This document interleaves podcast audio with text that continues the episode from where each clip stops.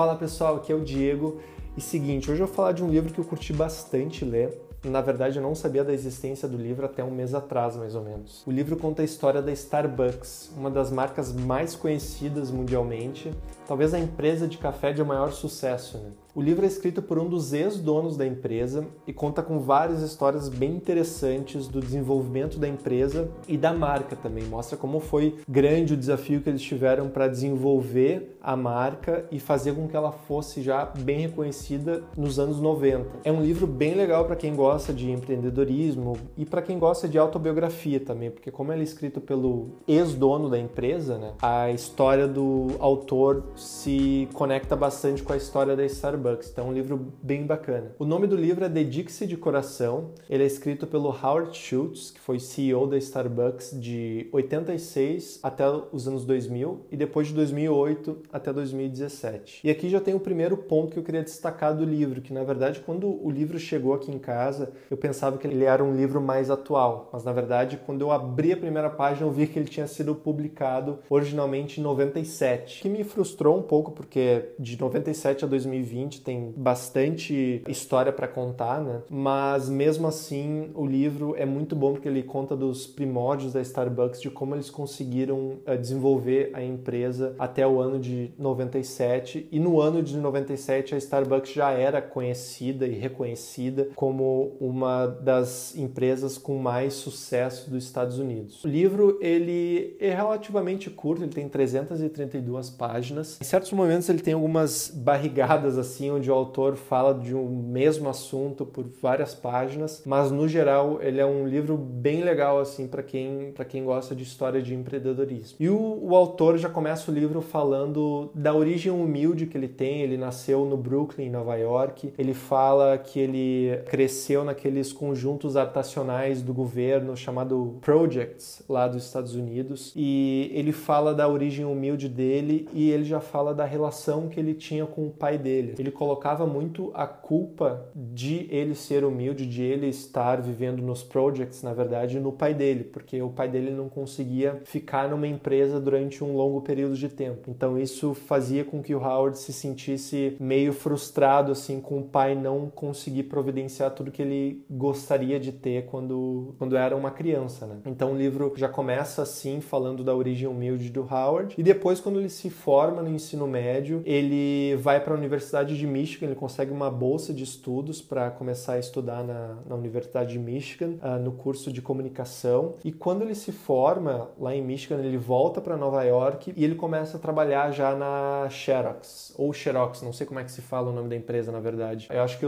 as, os dois, as duas formas funcionam. A empresa inventora da fotocopiadora, né? Então ele começou a trabalhar como trainee nessa empresa, na... eu vou falar Xerox aqui porque é o que eu tô falando e enfim. Uh, ele começou a trabalhar como trainee na Xerox, começou a ficar muito bom em vendas, assim. Logo ele viu que ele já tinha um tino para ser vendedor. Então ele começou a trabalhar na Xerox, começou a ter bastante sucesso, mas ele queria um desafio novo, assim. E ele começou a procurar em outros lugares. Aí ele soube da existência de uma empresa chamada Hammerplast não sei se eu pronunciei certo aqui, tô, tô bem bom pronunciando o nome de empresa uh, fora do Brasil. É uma empresa sueca que estava expandindo a operação dela nos Estados Unidos. E aí logo ele começou a, a trabalhar nessa empresa sueca de utensílios domésticos, utensílios de cozinha e coisas para casa, e já virou vice-presidente de operações dos Estados Unidos por essa empresa. Então ele teve um, um avanço de carreira bem grande logo no começo da carreira dele. Né? E aí quando ele começou a trabalhar na nessa empresa sueca, eh, quando ele virou vice-presidente, ele era responsável, na verdade, por 20 representantes de vendas, era um cargo bem bom para ele. Ele fala no livro ainda que ele tem uma vida muito boa com a esposa dele, já no começo da carreira dele já tem uma casa, a esposa dele também já estava estabelecida ali na, em Nova York e tal. Ele começou a perceber que uma empresa lá de Seattle comprava um, um certo aparelho para coar café em uma quantidade enorme, assim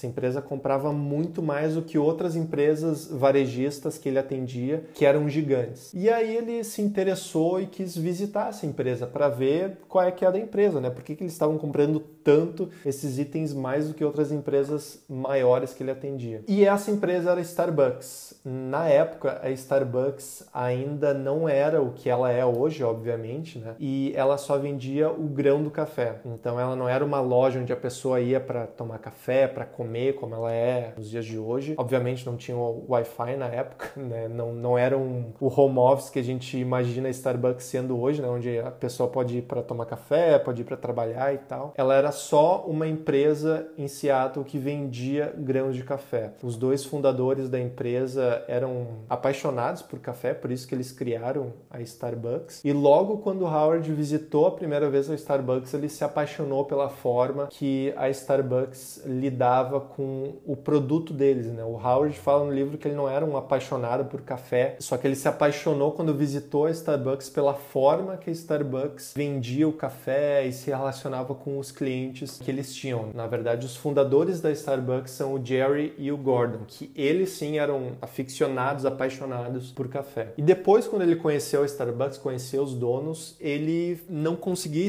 esquecer da empresa, ficou mais de um ano falando com os fundadores, pedindo para participar da empresa de certa forma, talvez sendo diretor de merchandising, diretor de expansão. Na época, a Starbucks só, só tinha algumas lojas em Seattle mesmo, não tinha, não era o plano dos fundadores expandir para o resto do país, mas o Howard ficou enchendo o saco dos fundadores, falando: olha, vocês têm um produto muito bom aqui, deixa eu participar dessa empresa. E ficou, na verdade, um ano batendo nessa tecla junto com os fundadores. E ele fala que ele tinha uma vida muito boa, ele era vice-presidente daquela empresa sueca, não tinha por que ele fazer esse movimento de carreira, mas por alguma razão ele se apaixonou pela Starbucks logo na primeira visita. Né? E depois desse um ano falando com os fundadores, ele foi para um jantar e aí no jantar os dois fundadores apresentaram um terceiro acionista da Starbucks e o Howard fala que era como se fosse a última entrevista de emprego dele, assim, ele conheceria esse cara para ver se eles contratariam o Howard ou não para trabalhar como diretor de marketing ou diretor de merchandising para Starbucks na época. E aí no livro ele conta que o jantar correu tri bem, ele falou das ideias dele, falou que curtia muito o estilo da Starbucks e tal. E aí ele foi para casa e no dia seguinte ele recebe uma ligação de um dos fundadores, né, com um cara falando: "Olha, uh, infelizmente a gente não vai te contratar para trabalhar na Starbucks. A gente viu que tu tem ideias muito boas, mas a gente não quer segui-las. No caso, não quer seguir as tuas ideias porque os fundadores eles eram muito puristas assim, eles não queriam eh, expandir para todos os Estados Unidos. Então, o Howard ouvindo aquilo, ele ficou pé da vida assim, falou: "Caramba, os caras estão estão me frustrando e estão se frustrando porque eles não sabem o potencial que eles têm com aquele produto". E aí o Howard recebe essa ligação e aqui é um ponto muito legal também que ele ele recebe a ligação, ele vai para casa, fala com a esposa dele, fala que tava pé da vida e tal. E no outro dia ele já pega e liga pro cara de novo, liga pros fundadores e fala: "Olha, vocês estão cometendo um erro ao não me contratar. Olha a forma, o approach que o cara usou, né? A abordagem que o cara usou. Vocês estão cometendo um erro em não me contratar. Eu vou fazer com que a Starbucks seja reconhecida em todo o país. Então, por favor, me contratem." E aí eles desligaram o telefone, passou um, um certo tempo e os fundadores falaram: "Tá, tudo bem, vai trabalhar pra gente e tal." E de novo, ressalto aqui, o cara tinha a vida, uh, entre aspas, perfeita, né? Não estou dizendo que essa a vida perfeita é só baseada na tua vida profissional, mas no livro ele fala que a vida dele era perfeita, não tinha por que fazer essa mudança de carreira, né? E todo mundo no, ao redor dele, os pais dele, a esposa dele, falava, cara, tu não. O que, que tu está fazendo, né? Porque tu já tem uma vida muito estabelecida, mas tu quer trabalhar para uma empresa, uma varejista de café lá de Seattle, que é do outro lado do país. Para que, que tu quer fazer isso? Tu vai fazer a tua família se mudar de Nova York para Seattle só para seguir essa tua paixão. E na verdade, quando ele começa a falar com a esposa dele mais sobre a paixão dele pela Starbucks, a esposa dele começa a entender, assim, fala: Não, eu entendo, tu é empreendedor, tu tem esse espírito empreendedor, vamos lá, vamos fazer essa mudança. E aí os caras aceitam o Howard para trabalhar na Starbucks. Então, logo no começo, quando ele começa a, a, trabalhar na Starbucks, ele começa a visitar outras lojas e tal, e ele conta a história que ele vai em uma exposição, uma conferência de cafés na Itália. E quando ele chega na Itália, ele vê como é que os cafés da Itália funcionam. E ele vê que a Starbucks, na verdade, estava cometendo um erro de vender só o grão de café nas lojas deles e não vender o café coado e servido para o cliente. Ele vai para a Itália e vê vários cafés fazendo isso, vê a relação que os baristas tinham com os clientes e via que a Starbucks estava perdendo muito dinheiro não fazendo isso, porque naquela época só vendia o grão de café, a pessoa, o cliente chegava em casa, moía o grão e tomava o café dele, não tomava lá na Starbucks. Então ele chegou da Itália com essa ideia pro Jerry e pro Gordon e, e os caras obviamente não curtiram muito a ideia porque eles eram muito puristas e falaram não, vamos continuar vendendo só grãos. Aí o Howard ficou pé da vida de novo com a Starbucks e saiu, simplesmente saiu da Starbucks. Ele ficou, sei lá, um, um, ou dois anos trabalhando e depois saiu, porque ele falou que tinha muito potencial um, um café onde não só eles vendiam os melhores grãos de café. Isso é um dos pontos que o Howard fala desde o começo da Starbucks, que a Starbucks era muito e ainda é muito focada na qualidade do seu café, é, na qualidade do grão. Eles sabiam exatamente onde comprar o, o grão de café café, como é que torrava esse grão de café para ele chegar perfeito para o consumidor consumir. Então o Howard fica pé da vida, sai da Starbucks, cria uma própria empresa dele, que é a Il Giornali. Não sei se eu estou pronunciando certo mais uma vez o nome, mas enfim, é uma empresa onde ele fez com a empresa o que ele não conseguiu fazer com a Starbucks, que é criar um ambiente onde a pessoa poderia ir tomar o seu café e ficar ali na loja. E aí ele criou essa empresa e logo os fundadores da Starbucks uh, decidiram vender a empresa. Aí o que, que o Howard fez? o Howard pegou e falou: não, preciso juntar o máximo de dinheiro possível, comprar a marca Starbucks, porque a marca Starbucks já era conhecida em Seattle, pelo menos naquela época, mais do que a empresa que ele estava criando, obviamente, né? Era associada à qualidade de café e tal. Então ele conseguiu juntar uns acionistas e conseguiu comprar Starbucks dos fundadores. E aí, em 87, ele compra a Starbucks e une a Starbucks junto com essa empresa de café que ele tinha criado. E eu só estou falando aqui bem do começo do livro, tá? Ele tem histórias muito legais assim no meio do livro. Ele fala da história deles com colocar leite desnatado nas máquinas que ele não aceitava porque, enfim, Starbucks sempre focado na qualidade de café, coloca leite desnatado no cappuccino que eles que eles ofereciam no lado que eles ofereciam não ficava com a mesma qualidade. Aí tinha um dos caras lá da Starbucks que confiava bastante no leite desnatado porque ele via, ah, desde aquela época, ele via que as pessoas queriam coisas mais saudáveis. E o Howard falou: não, não a gente não vai colocar leite desnatado nas nossas lojas. Aí teve um dia que o, o Howard acorda, vai para uma Starbucks, pede o seu café, fica lá sentado e ele observa uma mulher entrando, uma mulher entrando com roupas de ginástica, assim, parecia que ela tinha acabado de treinar. E aí essa moça vai no balcão e pede: eu quero um café com leite desnatado. Aí o barista responde: Olha, a gente não vende leite desnatado, só integral. Aí ela pega e fala: Bom, eu vou ali então, vou ali no outro café na esquina e nunca mais compro aqui.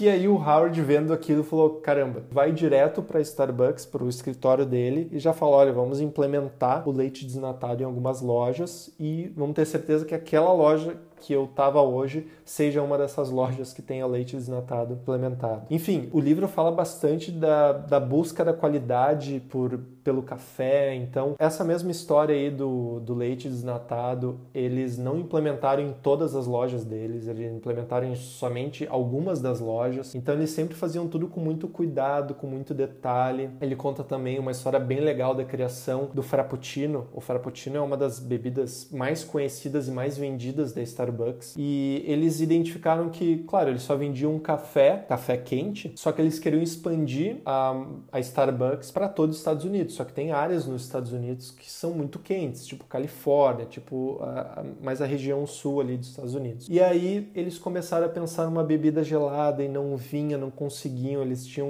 um, ele fala no livro depois que eles tinham um departamento de pesquisa e desenvolvimento e não conseguiam, não conseguiam fazer com que o café gelado fosse uh, tivesse o mesmo gosto de realmente um cappuccino, né? E lá pelas tantas eles conseguem achar a fórmula e colocam no mercado e é vendido que nem água o café. E o livro é legal que ele meio que se contradiz em certos momentos, assim. Ele pega e fala: "Ah, a Starbucks nunca vai vender café em, no varejo, nunca vai ver café da Starbucks em lojas, em supermercados". Só que eu tava lendo o livro esses dias, fui no mercado e tinha um, um stand da Starbucks vendendo café lá. Então é legal que lá em 1997 ele falava que não, fa não faria isso, mas agora ele está fazendo. Mas o livro conta bastante essa reinvenção, né? Que muitas vezes as pessoas vinham com ideias novas, eles tinham todo o cuidado. Ele fala que a Starbucks nunca foi a empresa de dizer não para as ideias logo, ela sempre pensava antes de, de realmente dizer sim ou não para a ideia. Então isso teve essa história com o Frappuccino, teve a criação do Frappuccino em garrafa, porque eles vendiam só o Frappuccino se tu fosse na loja. Então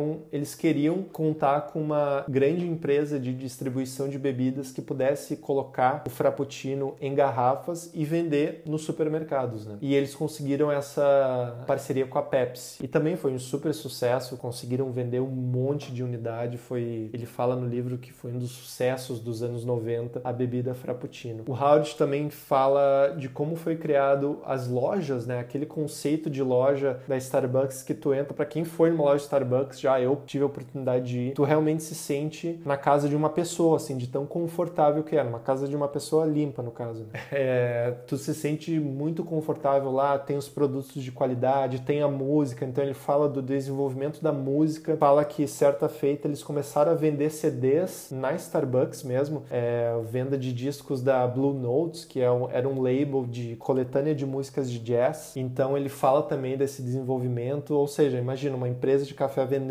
CD de música de jazz. É uma empresa que realmente consegue se reinventar a todo momento. O autor conta também da vez que a Starbucks fez uma parceria com a United Airlines, que é uma empresa, uma companhia aérea dos Estados Unidos, onde eles conseguiram colocar os cafés da Starbucks em todos os voos da, da companhia aérea. E ele mostra, ele conta na história que foi bem difícil, porque, poxa, como é que a gente vai dar a mesma qualidade do café de um, uma loja que tem todos os aparatos para fazer um café bom? Uh, como é que a gente vai entregar a mesma qualidade lá no avião lá em cima, onde todos os equipamentos do avião são planejados para ter o espaço perfeito, para ter o menor peso possível. Então ele conta também desse caso, eles conseguiram eventualmente encontrar uma máquina que pudesse entregar a mesma qualidade. Bom, então de forma resumida aqui eu trouxe várias histórias, mas tem muitas outras ainda que o livro conta. Vale a pena para quem gosta de livros de empreendedorismo, de autobiografia, que é o Howard contando da vida dele, da vida da Starbucks. E até tem um outro livro da Starbucks que até por isso que eu me confundi, porque tem um livro que se chama Em Frente, como a Starbucks lutou por sua vida sem perder a alma. Esse livro foi escrito pelo Howard, também o mesmo autor, mas ele foi lançado em 2011. Então ele conta a história da Starbucks de uma de forma mais atual, né? A história mais atual da Starbucks. Parece que a Starbucks sofreu uma crise ali em 2000 e 2000 alguma coisa, teve que fechar as lojas e tal, que eles não estavam encontrando a qualidade do café que eles queriam. Mas esse é outro livro, por isso que eu tava pensando que esse fosse mais atual. Mas o Dedique-se de Coração é um livro bom, sim. Como eu falei, ele tem certos momentos que ele se alonga em alguns assuntos, mas para quem gosta de café, principalmente, para quem gosta de empreendedorismo, ele é um livro bem legal. Ele não é um marca da vitória do Phil Knight, que o marca da vitória talvez seja, pelo menos na minha opinião, né? E aqui tudo que eu falei aqui é na, na minha opinião. O marca da vitória seja um dos melhores livros de empreendedorismo e de história de empresa, assim, que eu já li. E o Dedique-se de Coração não é tão bom quanto o Marca da Vitória.